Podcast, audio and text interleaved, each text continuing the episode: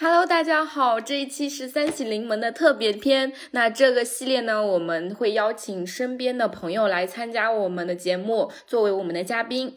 这一期呢，是我们特别篇的第一期。今天邀请到一位小鲜肉嘉宾，他就是是读稿读的我，他就是我的健身教练金刚芭比。没错。那今天另外两位主播呢，就是我。小弟蹲完，卢卡蹲。我是小弟，小弟蹲。我我是卢卡，我是芭比。你卢卡不蹲吗？我我不蹲。嗯，那红梅的话很快就会回归。我们缺席的原因，我们要留一个小惊喜。那芭比，你可以介绍一下自己。那我们金刚芭比之后就简称芭比了。好的，我我现在说了啊。说。嗯。大家好，我是芭比，我是小弟曾经的教练。我我就没了。有我和小弟呢是怎么认识的呢？就是那时候在国内的时候，他找了一家健身房，而我在那里面。他一开始的教练呢不是我，是另外一个美女姐姐。后来因为我们搬了店，搬了地方，然后呢，那位美女姐姐到了新店之后，她怀孕了。没有办法，然后小弟就就转转到了我的手里，然后我就带着他训练。对，真的是很无奈。第一次我见到小弟的时候是那时候在电梯上电梯的时候，我当时不知道他是我我们店的会员，我当时还眼睛发炎，那个脸肿了半边，当时还不好意思看他。然后后来同时进了一个门之后，发现他是我们这边的会员，我就认识了他。谁知道第二次再见到他，他已经变成了我的会员了。我第一次去那个健身房的时候，第一次接待我的那个小姐姐。是个女生，然后第一次接待你的小姐姐是个女生，是的，这是什么？重复了，哦，是这样子的，是我先微信上联系，应该是你们的那个 Tony 老师是吗？对，Tony 老师，对，健身房的 Tony 老师啊，到底是健身房还是理发师？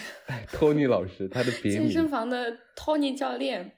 那我我当时微信上说，我说我想去先去体验一下嘛，然后帮我找一个女教练，有没有女教练？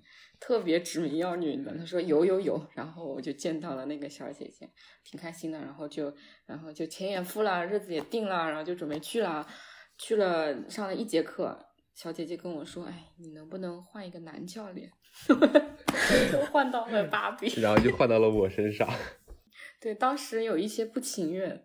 因为我特别说我要找女的教练，嗯，但想想算了算了算了，就这样吧，钱都付了还能咋地？他当时是非常不情愿的，我是能感觉得到的，小迪。不是你怎么能感觉到？我在跟他发发微信哎，你你你看得到了吗？没有，就是你跟我上课的时候，呃，就是第一次上课有些生疏的时候，其实我我我比较会观察人的一些细微的表情，我就能发现，你知道吗？上课的时候会眼睛会瞟一下，然后有的时候笑的时候不是那么自然，我就能发现一些东西，尬笑。但是我对他印象其实还是蛮深的。你哎，你一共带多少个学员啊？你是只带一个吗？不不不，我一共有将近七十到八十个会员左右。啥？就是他。他还在。教我的期间，他跟我说他是他们那儿的课王，是吗？我是王牌，王牌，对对对。当时这个词 就是，就我惊呆，他一个月能上一百节课，嗯，那是比较低的。好，还是比较低的。我一节课差不多一个小时，然后自己在椭圆机、跑步机上再自己锻炼那个半小时嘛，那差不多就是这样。他一百节课一个月。那上课就是每次上是单独一个人一对一这样的吗？嗯，是的，一对一。所以他那个时候挺有钱的。什么？那个时候？哎，人家现在可是老板。哦，说错了，说错了，现在越来越有钱了。没有没有，只是个打底层打工人。所以，所以你你为什么会想当健身教练呢？你你之前读书的时候学的是什么专业什么的呢？嗯，这个我要讲一下。我在读书的时候啊，就是我初中毕业，然后去选择去上学嘛，可以选择上高中，也可以选择上那种大专。后来我就想想，我也不想好好读书了，我可能不是一个读书的好料子，我就选择进去了大专。然后学的当时学的是机械专业。后来我发现我对这个没有什么兴趣。我以前就是呃小时候就是运动员嘛，练长跑的。然后后来发现那时候是跑马拉松，带着一个姐姐经常去跑马拉松。然后那个姐姐一开始我带的她蛮好的，后来她就说我说男的不能这样，你长得像纸片人，太单薄了。然后她叫我去健身房锻炼，我当时听了很生气。然后我现在难以想象你纸片人的样子。那时候只有十七岁。你你多高多重啊？那个时候？那时候一米七八，然后一百一十斤，是纸片人的模样。哎，我跟你说，他这个人啊，你现在听他那时候一七八，现在也不止了吧？啊，我就不懂什么喜好，为什么要装身高矮？他跟我说他只有一七一。你不知道，就 是真正真正太高的人都都喜欢就是装矮。我就说怎么可能一七一？你看着不像一七一啊。然后他说嗯，可能一七三吧。然后过了一会儿一七五，再过一会儿一七六一七，他就是这样一厘米一厘米长上去的。人家可能正在还在发育呢。说得好，有可能当时正在发育期间。然后后来我就去健身了。当时后来健着健着就发现自己对这个东西上瘾了。发现自己体型上有变化，然后就比较喜欢这个。多久以后发现自己身体有明显的变化的体型上？三个月，因为我练的很非常狠，能感觉说真的非常狠啊。三个月，三个月，三个月，我我就长长了将近三十斤的样子。你是需要先吃再练吗？还是我看他们很多都是先吃胖，然后再再练下来？嗯，对的，当时因为健身不懂嘛，所以说就只顾着吃，吃的也很油，所以长了很多肥肉，长了很多没有用的东西。其实不该这样的。什么叫只顾着吃啊？这个听起来好开心啊！就是吃的很多，我当时很夸张啊，形容一下，就是早饭我要吃六个包子加四个饼，就这么多量，还有四个鸡蛋，早上就这么多。所以你那时候长到多重了？那时候最重的时候长到了一百九十斤，那姐姐还叫你纸片人吗？那时候我就很很久没跟她见面了，因为自从进入健身房，我就不跟她跑步了，然后我就就一直在健身。后面她就不叫我纸片纸片人了，就叫我嗯身材不错，那种就是小男生赌一口气的感觉。是的，当时可能就是这种思想。所以，所以你当时学呃机械的，毕了业然后就去。做健身的吗？还是你先就是去健身房，发现就是健身挺，就是自己对这个挺感兴趣的，然后毕业的时候就去当健身教练了呢？对的，就是当时见到后面发现毕业之后我不想去做我学校学的东西，然后我就觉得我我我想做一个对自己嗯感兴趣的东西，然后我就去做了健身。哎，你出来的时候刚工作是多大呀？十九岁，哇，我的妈呀！十九岁，人家那么年轻，我还在大学，那么年轻的时 候就知道自己不爱念书，然后就不念书了。对啊，我那么年轻的时候就知道自己不爱做专业的事情，然后就不做专业的事情了。这种人很少的，而且很幸运。能想明白真好。对我们十九、二十、二十多岁的时候都不知道在干什么，还在迷茫呢。嗯，就是我第一份工作就是。当了教第一第一个当教练的时候是在苏州的时候，那一段经历是非常的惨，因为没有经验当教练，当时很坑。就是我当时刚进到那个健身房的时候，健身房是跟国内的健身房，就是。你需要做很多业绩，然后你才能拿到更多的钱，并不是说你一味的去服务会员怎么样的。管我们的经理、教练、经理，他们就是说本月业绩没有做到位的，全部用自己的钱去填上去刷卡。我当时没有什么经验，我以为这都是平常的，然后我就自己拿出了我的钱去套进去，套进去了三万块钱左右。然后当时来苏州第一个月就欠了将近三三三四万，还加上房租，押一付三的房租就欠了三四万左右。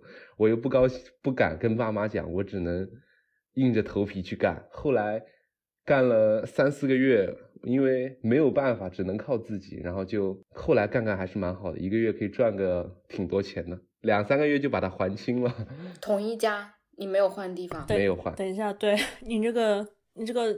反转有点快，有点厉害。中间到底发生了什么？你觉得是什么让你就是突然一下？因为当时已经顶了这么大的欠款了，我想想，你向家里要也不是很好意思，就觉得家里人会觉得你做这个也没什么出路，不会让你做这个。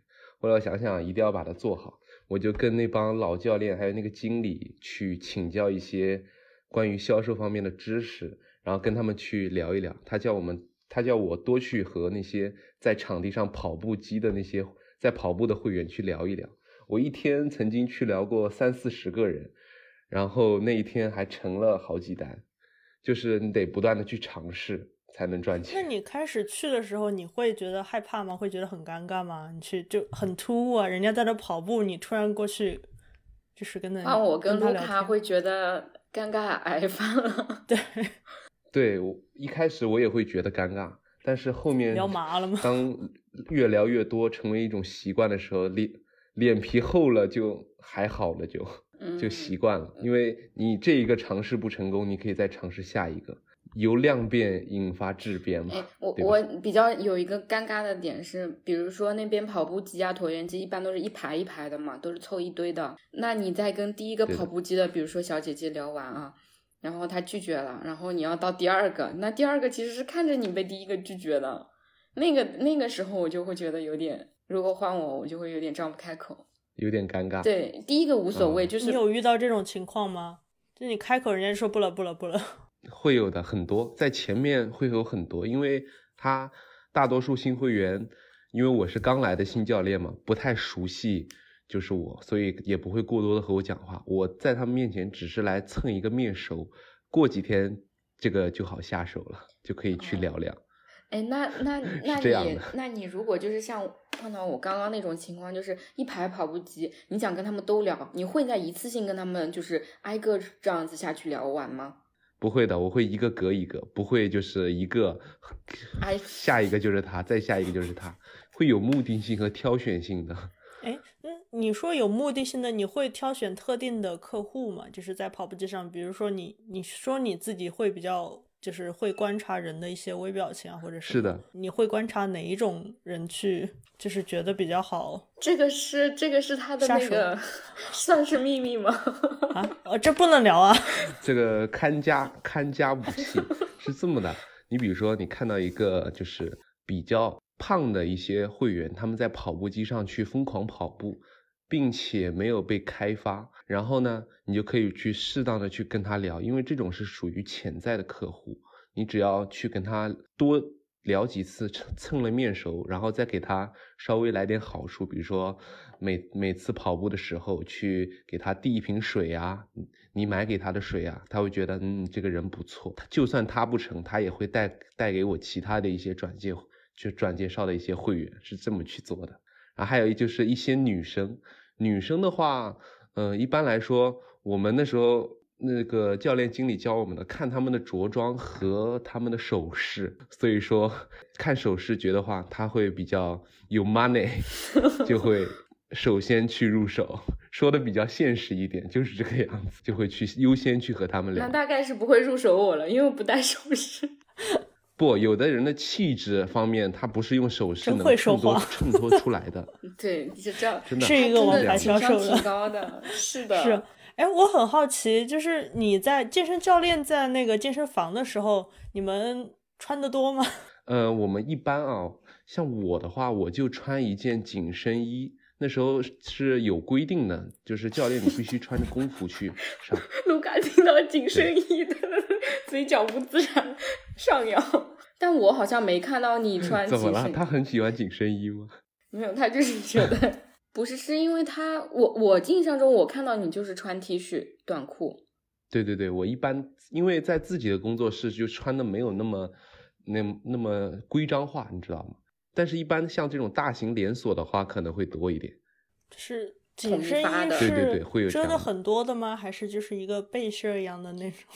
就是那种呃，就紧身衣贴贴在身上的那种，就是有点像速干衣的那种。外面也不会再套一件 T 恤那种，就是直接穿紧身衣上来了。对，这样显得你肌肉很大。男教练显得肌肉很大，女女教练呢就会显得臀很翘，身材腰很细，就是这样。感觉健身房里妖气冲天，妖气。但但还好，我我去的那个时候，那一家没有没有这样，大家就是很平常的那个 T 恤短裤啊什么。就是可能是比较小还是什么，大家都挺随意的。如果你们真的穿那个紧身衣、紧身裤的话，吓出来了我进去 可，能走进去然后马上回头就跑有。点嗯，要迟疑一下。我想问一个，就是呃技术问题，就是你说的那种紧身衣，除了显身材之外，对健身有什么帮助吗？呃，紧身衣有的有的，就比如说在你锻炼的时候，肌肉募集感不是很强的时候，你用紧身衣，它在冬天的时候是可以让你的肌肉发力感会好一点，募集感更强，达到一个更高效的锻炼，也比较舒服嘛，弹力比较好。哎，其实女生会很多说穿那种紧身的裤子，legging 或者瑜伽裤或者怎么样，就是那种裤子嘛。我是觉得，其实好像穿着的时候是好像舒服一些，但也说不上来为什么。我已经比夏天的时候胖了将近四十斤了，是因为我肩那个后面的背受伤了，没办法锻炼不了。这个事情非常的好玩，因为当时我们八月份是疫情嘛，疫情我们所有的店都关了，然后八月份整个月我们就躺在家里，我躺在家里躺了将近一个月，然后我发现把自己的背躺坏了，是因为没动的原因，是吗？很无语。好了，各位听众朋友们，你知道吧？就是一直练是练不坏的，躺是会躺坏的。你就跟车一直开真着开不坏了，放那停是着就是停坏了，是吗？。所以你觉得你自己跟其他的教练有什么就是特别的地方吗？你你是你是如何成为就是那什么来着海王？不是海王，你你你这你你克王不是海王克哦，王。你如何成为克王的呢？就是我和其他教练不同的点呢，小弟你应该清楚一点点，你可以先讲一讲，我等会儿再补充一下。哦，对，你是如何就是克服？其实最开始一个女教练上了一天变成了男教练，其实这个也是我想聊的一个事情，就是我们对彼此印象比较深刻的一些点。我对他印象深刻的点就是，我觉得他就是虽然年纪很小，但是讲话还是情商很高的。嗯，他对会员还是很好的，对自己的那个学员，比如说在跑步的时候还经常买个咖啡啊什么之类的这种。因为我觉得好像也不是每个教练都会这么做的。刚开始是上上课的时候，就是说就还行，就课上的还行，然后后来买咖啡已经是后来的事情了。他没有一开始就买咖啡，我觉得他可能是怕我退课，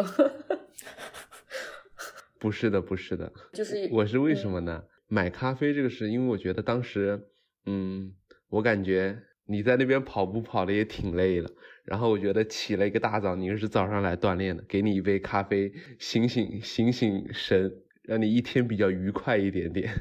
那个时候我记得他还就是买那个筋膜枪啊什么的，因为我想用一下，我觉得用那个滚轴太累了，然后看到有筋膜枪，但那个筋膜枪是另外一个教练的，后来他就自己买了一个给我用，我觉得哎呀，这个教练这人真真挺好的，情商也挺高的，然后我就开心的笑纳了。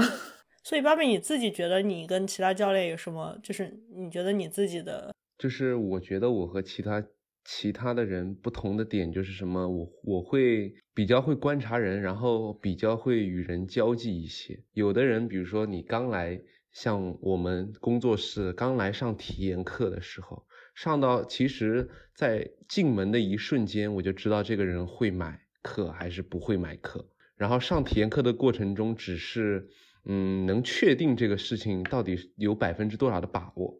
就会心里是会有这种盘算的，不会像别的教练没有什么把握。还有就是呢，在后期会员的维护上，我会做的比他们好，因为因为后后期会员维护也是一大一大关键要素。我会偶尔和会员们吃吃饭、聊聊天，当做朋友一样去相处，这样就比较轻松且愉快。他们就有可能，嗯，比如说下班之后就不与会员去多多交际啊，这些。就是粘合度不是很高，然后这样就会导致我我成为一个王牌。就是这这个就是一环扣一环的。就你最开始说你很热爱这个，就是因为你很热爱这个，所以你没有把这个单纯的当成一份工作来做。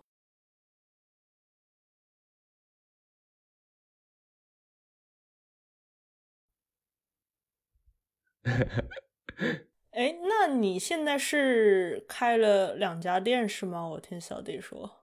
对，九州一家，还有一个在新北区一家，两家。所以你你是为什么会选在这样的时间点开店呢？迎难而嗯上，疫情期间，，对，真的是迎难上而上。开了两因为当时我在这家工作室，我觉得教练这个事情对我来说已经没有什么挑战性了。我体验课和续课的承担率都在百分之九十以上，我觉得这个挑战我已经过了。我需要挑战更高一丁的难度，我觉得我有能力去做这一家的，就是运营上面的一些事情，然后我就去挑战了。所以你现在还做教练吗？还是你现在只做运营了？嗯，就是我教练会偶尔带带，就是想跟我一起训练的一些伙伴们，会指导一下他们。大多数的时候也会稍微管管运营上面的事情，就等于说身兼数职吧。像我们这种这种小型工作室，其实要降低劳动成本的话，老板其实还是要做点事情的。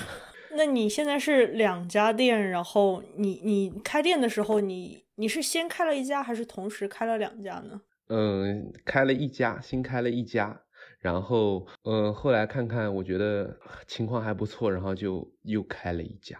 当时开店的时候很很很多事情很好玩的。当时选址的地选址呢，就是选在哪里？当时看了几个比较大的商圈，后来发现地方越好，房租越贵。后来我们选了一个社区店，就是住宅类型的那种店。当时装修的时候，凿墙的时候，我们都没有请师傅，都是我们自己拿榔头把墙全凿了，自己抹水泥，然后刷漆，都是我们自己去完成的，就比较有意思。什么是亲力亲为，体验一下，我觉得也蛮好，就是比较累，很有意思。你你中间有有觉得什么有遇到困难吗？还是一一出来就很顺？就是你开店的时候，嗯，其实说是有有一些困难的，比如说我们店刚开了一个月。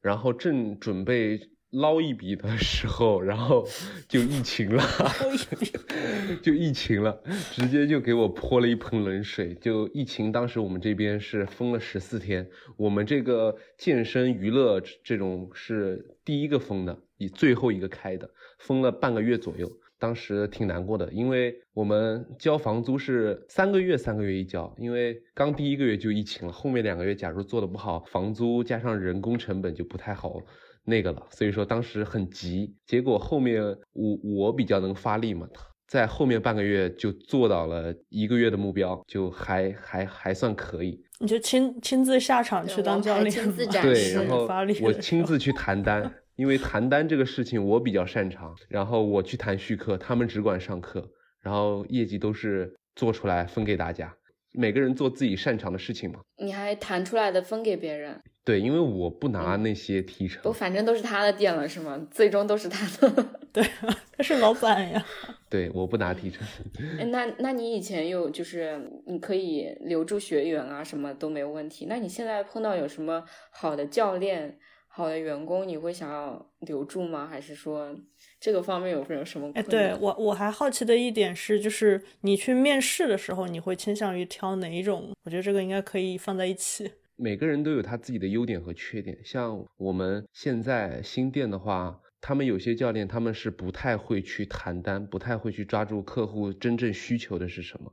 嗯，这种呢就让他好好上课，勤勤恳恳。然后我希望就是面试的时候找员工，就是希望找些就是能力比较强的，而且像我们健身行业，第一个首先会员进来看我们教练的是颜值，颜值的话，对，就是尽量去选择高一点点的。非常现实。突然来了一波自夸，这 不不不，就是颜值尽量选选择比较好一点的。哎，你们面试的时候会要求就是展示身材这个环节吗？有吗？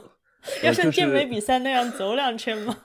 不会的，不会的，我们只会就是去跟他进行简单的一个交流，因为我比较会看人，我看人还是比较准的，就是简单的跟我聊上，嗯，你你看性格比较准，但是但是但是身材万不一是就是万一他那个动作做的不是身材能很标看得出来的准呢？就是你你不要让他做几个常规动作示范一下嘛，什么拎个杠铃啊，什么 拎个这杠这种哦哦哦，这个是我们十我们假如说新教练有入职的话，是有那个十五天的考验期的。在这个考验期间呢，就是他要带我上一节体验课，让我感受一下他的教学品质在我这儿能不能过关。还要就是我平常会跟他一起锻炼，看看他的训练质量究竟是如何，这就是我取决他们身材和这个压力教学好程度的大呀！要两个点。给要给老板上一节课，对，给老板上课我是的话，我烦死你了。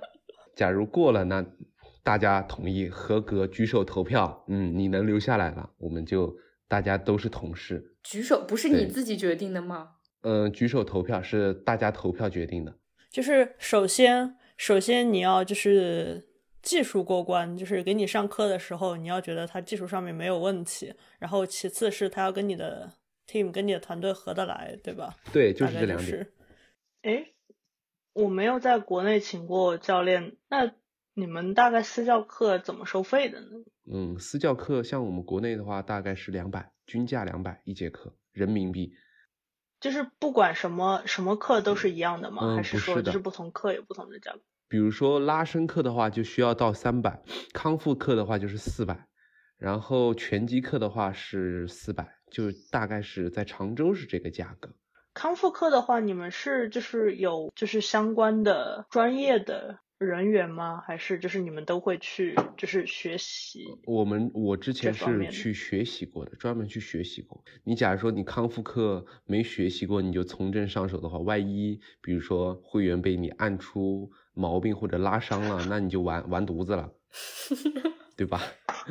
暗出毛病，你为什么按会员？我以为康复科你是你指导会员在那可能要带他，拉伸一些，不是用那种器械嘛？就 康复课是拉伸和推拿之类的，还有就是稍微把你的肌肉恢复到中立位的一些。好像这几年康复这个这个概念还是挺流行的，从前两年开始，我感觉可能大家都腰酸背痛这样子。但是我我说句说句实话，你要有钱去买康复课，你还不如去按摩店按个六七十块钱的盲人按摩有用呢。你觉得按摩会有用吗？还是按摩只是让你就是嗯舒缓一下，但是起不到就是根本作用？因为你看，像我们每天都是一样的这样坐办公室，然后就八九个小时。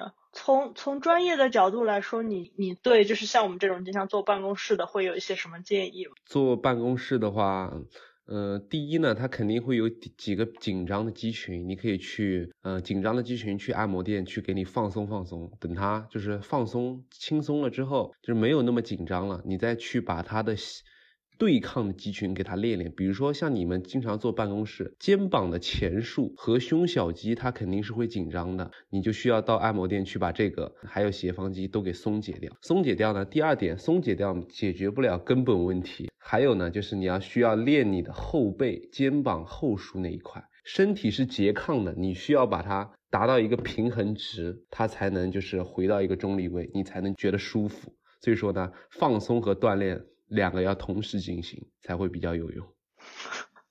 哎，所以就是我还有一个问题，就是有氧和无氧这两个都是必须的吗？还是说如果你不在意你的体型问题，你可以只做有氧呢？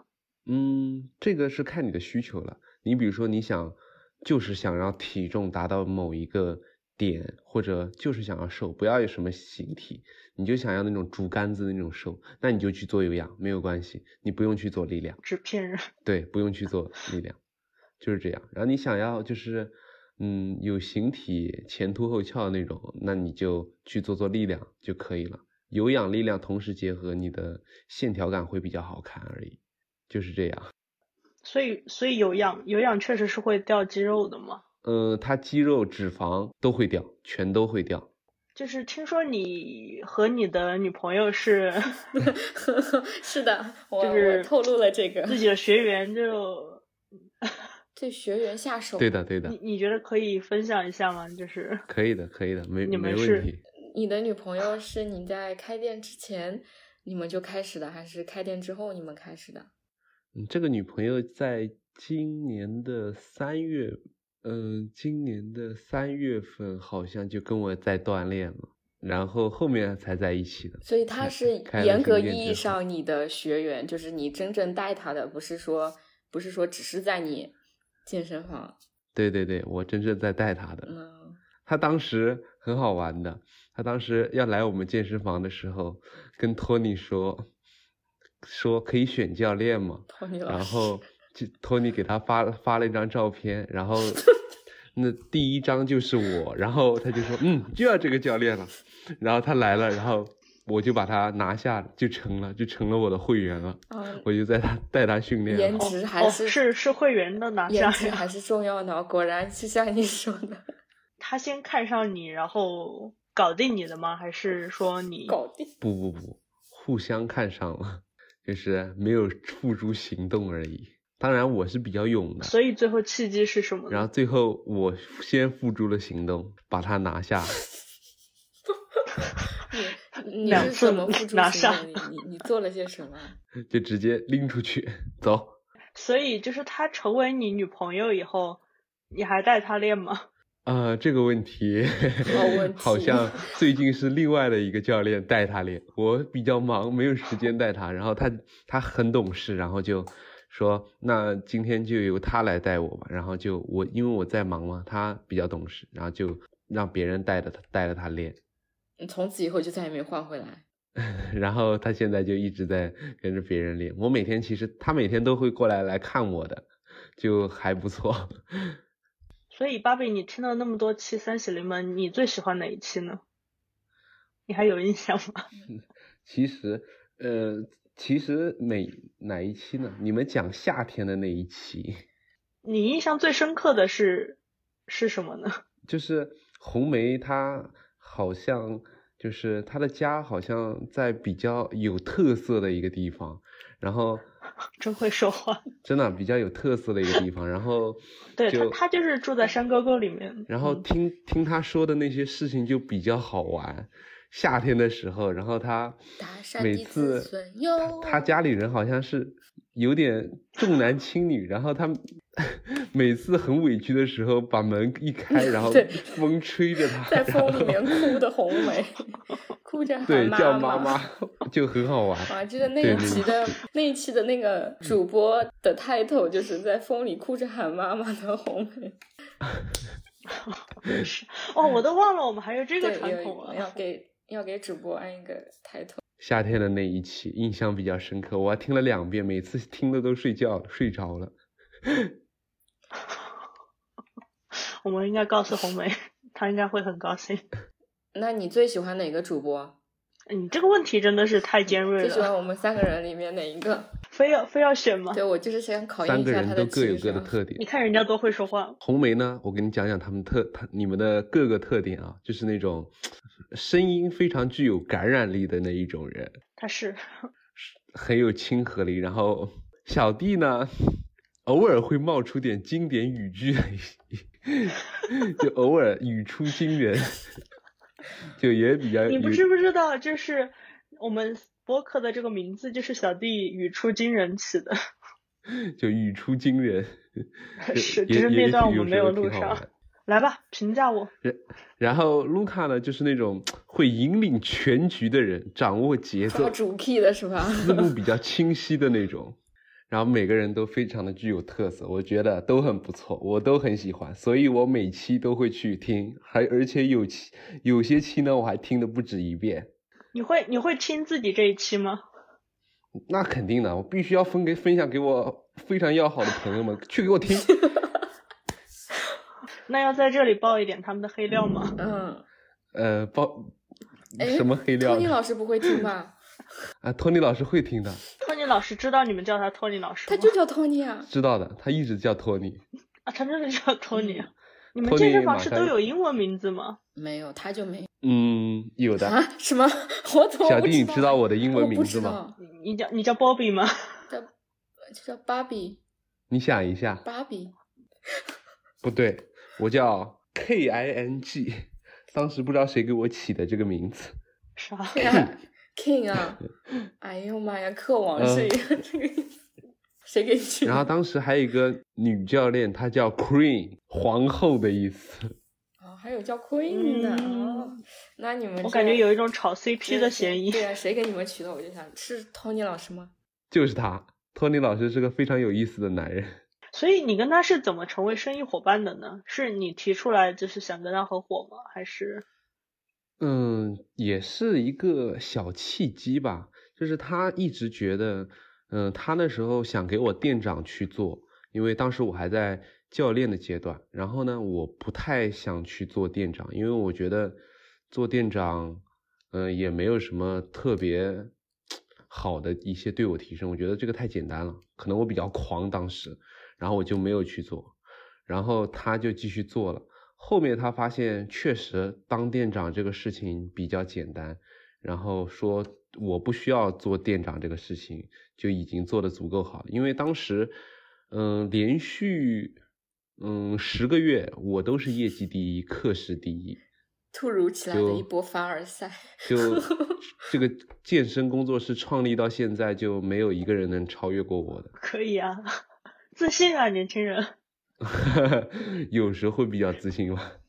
你你现在会觉得就是开店对你还存还有挑战性吗？还是说你又想尝试新的了？开店对我来说还是有点挑战性，因为有很多未知的事情。当你真正处在这个局中，你就会发现有些事情并不是你亲力亲为、非常用心的去做，这个事情就会做得很好。你有想过自己的呃，就是下一个挑战会是什么吗？我的挑战是在钱这方面的挑战，比如说我去当教练的时候，工资一年的话，比如说十五万，我觉得到了，那我就觉得我下一年我不能再低于这个数，我就会往上涨五万。我今年开了这家店，我觉得我的工资应该是在二十五万一年，那达到了，那我希望下一年要超过这个数，超过这个数有几个途径，第一个多开店。第二个呢，把服务做好，引来更多客源，往钱上面去走嘛，我就是这么想的。目标挑战，一步一步更高嘛。那你想要钱做什么呢？我会拿钱，因为我我现在比较喜欢玩表，你知道吗？烧钱。玩手 表，然后就就会买，你知道吗？有的时候国国内买不到，会请代购去买一些，会收藏这些东西。还有的话，就会我就会把它存着嘛，就也没什么事，就存着嘛。多赚钱总归是开心的，对吧？迪拜的表有打折啊！真的吗？奢侈品天堂，我可以一只手给你挂八个。你可能会在海关被拦下来吧？我倒没有什么不良的嗜好，就觉得花钱那种什么赌博啊那些东西我不怎么沾。我就平常工作的状态就是上班、下班、睡觉，然后锻炼，偶尔三四个月出去旅游一次，也就是这个样子，就比较轻松自在吧。那你除了玩表还有什么兴趣呢？我很好奇，像你收入很好，然后相对也有自己的自由时间，他应该还挺忙的。我觉得他应该那个时候让我说说看你，你来说对不对？你应该是还是喜欢去什么附近的地方小小的旅游一下，或者是看看展啊什么的。对的，是的，偶尔放松一下心情嘛。就是我，因为我们每个月是有做业绩的压力的。假如说业绩没做到，你的心会很烦，因为是有压力的。然后不管做没做到，你。就就要去放松一下。假如说以良好的心态面对下一个月的业绩，周而复始嘛。偶尔的话会去和几个朋友吃吃饭啊什么来着的。其他我说实话，除了健身，没什么多的兴趣爱好。还有跟女朋友出去玩玩，就这样。那你很 enjoy 现在的状态吗？你会不会觉得就是你工作上面有时候压力过大呢？嗯，其实我觉得做了教练这么多年。每年每个月其实面对压力都是差不多的，我觉得尽力去完成它吧，就也不能去过于强求。比如说你硬定个五万的业绩，你只能实际只能完成个三万，还要要求员工去多做，这就显得没有特别意义了。还好啦，有的时候，比如说业绩实在没到，我是会有压力，就每天都会愁。每天假如说群里不报单出来，没有钱进来，我就会发愁，我就会想着从自己这边的会员让他们去续一个课啊，冲点业绩。只要开门红做好，后面都会很顺。你你的生活状态跟我可能是我跟卢卡的有一点差别，在于我感觉你是周而复始，没有停止的，就没有一个月是停止的。但像我们这种打工人就可以请一个很大的年假。有一个月可能就不用再去想工作的事情，因为我们没有业绩压力吧？我们自己不当老板，也不是给自己赚钱呀。对，我是说，我是说，就是完全抛开工作这些，但他是没有停歇的，就停不下来。对啊，因为他是自己的 business，、嗯他没有办法说我完全抛开这个，这就是自己当老板跟我们坐班不一样，不一样。我们坐班每天八个小时坐满，哪怕坐班的时候都可以摸鱼，但是他可能就是每时每刻都在都会想他的 business，他摸鱼的话，就是摸着自己的鱼。对摸鱼就是摸自己的鱼。对，对没有办法。其实有有些人很 enjoy 吧，你你会就是就是喜欢这种就是承担责任的这种感觉吗？就是还是说你会你应该是更喜欢这种，要不然你也不会选这种了。我喜欢挑战，应该是喜欢挑战的人，应该是会在这个享受这种过程的。我就偏偏喜欢就是那种迎难而上。比如说你那时候小弟在另外一家店，那是老店在锻炼，他们每个月的业绩是在一个五万的左右，五万到六万左右。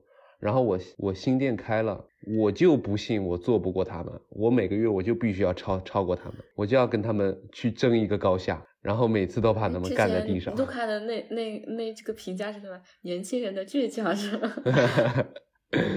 就我会有这种胜负欲，我一定要干掉他。你会觉得你这样会给身边的人压力很大吗？嗯，还好吧，我给他们的压力不大，我给我自己的压力大。假如说他们没有做到位，我就会把压力集中在我这边，我会想办法让这个东西做到位。你平时会怎么就是去嗯消解你的情绪呢？因为你说到就是你会有很多压力，除了你会出去旅游一下这样，因为其实我有时候会觉得压力大，然后我有时候会出去旅游，但是出去旅游了回来问题还是问题，然后压力还是在那里。嗯，是的，有的时候呢，我我其实比如说有压力的时候，就喜欢叫一帮朋友，然后过来吃一个饭，大家聊一聊过得怎么样。有的时候，嗯，聊听到他们 聊到自己过得很惨的时候，我就觉得，我心里想，开始比惨了就啊、我我还可以，就还不错。哎，你那你说的这些很惨的朋友会来听这个节目吗？呃，有可能他们就会很惨，你知道吗那？那 就那他们下回会不会考虑就不说一些惨的事情，他们故意说一些开心的事情？然后他们有的时候工作上不顺心，大多数跟就是公司是有一些关系的，然后就会有时候压力会很大，会很烦躁。一个月只拿那么点钱，还要做很多事情，我就觉得我我相对来说，我听到别人比我惨，我心里就会好受一点点。感到被然后刺伤了，打工人的心被刺伤。就有好有坏吧。打工，嗯，我觉得是不太需要承受一些很重很重的压力，但是相反，时间可能不会那么自由。就我这样，就是时间略微会自由一点，然后会压力会比较大，都是相互对等的，其实，对吧？人间清醒。然后有时候压力会大的时候，我还会去看，我还去回去看非洲的那些人，你知道吗？然后我觉得我好幸福啊，你知道吗？幸福感爆棚。